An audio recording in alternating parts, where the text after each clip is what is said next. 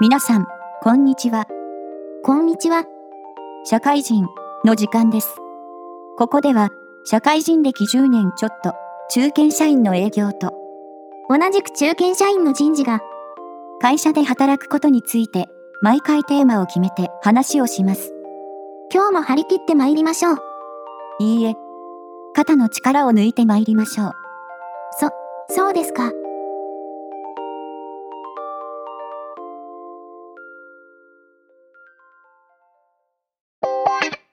今回のテーマは、あの時の甘酸っぱい思い出、初任給について、です。初任給についてでしょ初任給を何に使うかとか初任給何に使うかは別に話さなくていいよ。面白くないし、私の実体験で言うと、25日が、うちの会社の支給日なのね。4月25日にもらった給料は、初任給の給料の3分の2くらいだった。で、なんでかなと思って聞いたら、20日締めだと。 20日締めの25日払い、そう。最初はピンとこなかったけど、そんなものかなと。そうだね。一番最初はそうだよね。だって、何日締めの何日払いとか、あんまり気にしないもんね。気にしないね。あれバイトはしてなかったのしてたけど、時給いくらでもらってたから、まあ、月給だと概念が違うもんね。月給20万ですって言われれば、その金額がもらえると思うよね。思う。もらえないですよ。その初任給の締め日のことが引っかかったけど、当時はちゃんと理解できなかった。なんか少ないんだって。そう、なんでかなとは思えなかったのまあ、研修してたからその文化なとは思ったけど、なるほどね。今はさすがにわかるよ。でも、計算方式とかはよくわからない。説明されてないのいや、されたと思う。資料か何か配られた気がする。そっか。でも、結構そういうものですよ。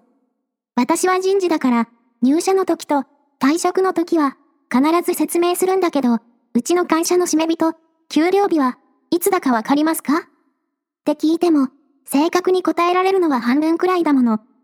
中途採用でもそんなものなのね。新人とかじゃないでしょ締め日の問題が出てくるのは、実際には入社した時と辞める時だけだからね。そうか、普通にずっといれば関係ないか。そう。例えば、月給30万円で、20日締めの25日払いだとしたら、最初の月は、月給を3分の2の20万円にしなきゃいけないけど、でも、それ以降はフルで勤務しているわけだから、月給もフルで払うから、関係ないよね。普通は、締め日は、あんまり気にしないからね。ただ、給料に関係なく、締め日っていうのは、社会人だとよく使う概念だと思ったよ。よく使う概念っていうのは、どういうこと営業をやっていると、何日締めの何日払いっていうのはよく聞くのよ。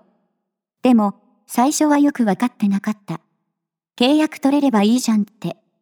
いつ、キャッシュが入ってくるかっていうのは、あんまり理解してなかった。営業の人は、あんまり気にしないかもね。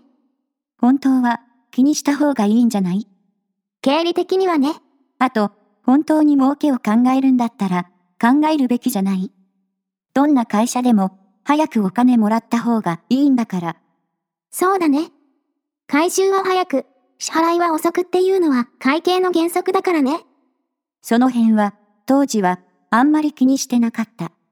でも、経理的にも、そんなには気にしてないと思うけどね。気にしてないいや、気にしてないっていうよりは、早くお金が入らないと困るって焦ってるんだったら、それはそれで怖い。というか、危ないでしょもうこの会社終わりかなってそう。今月の私たちの給料も払えないんですかみたいな自転車操業になってるわけだから、それはまずいですよ。そうだよね。人事と経理っていうのは距離感が近いから。だって、給料払うってなると、お金の話になるわけじゃない。そうだね。うちの会社も、経理と総務は距離が近い。給料は経理が振り込んでるの私が振り込んでますよ。そうなのその辺は、会社によって違うんですよ。本当に小さい会社だと、経理兼総務兼人事、みたいな人が、全部やります。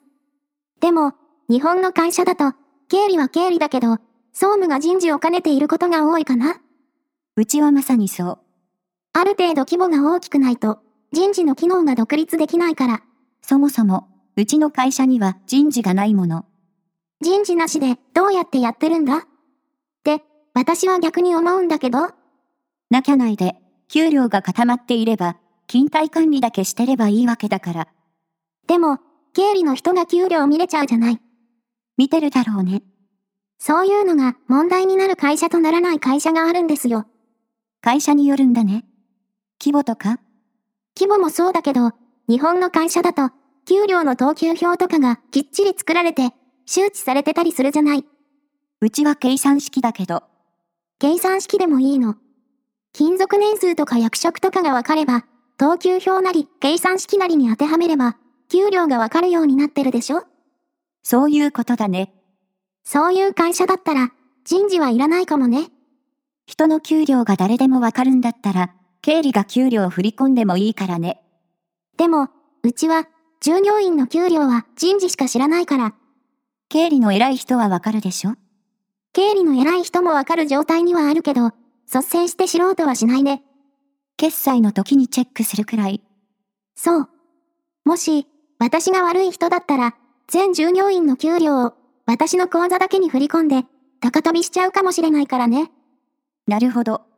会社の規模にもよるけど、100人くらいの会社だったら、給料の一月の振込額は数千万円くらいになるから。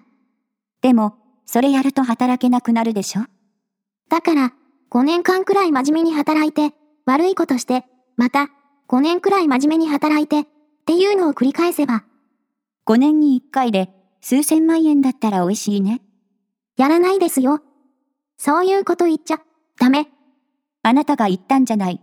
で、なんだっけ初任給の話だっけ締め日の関係で、初任給が満額じゃなかったって話を。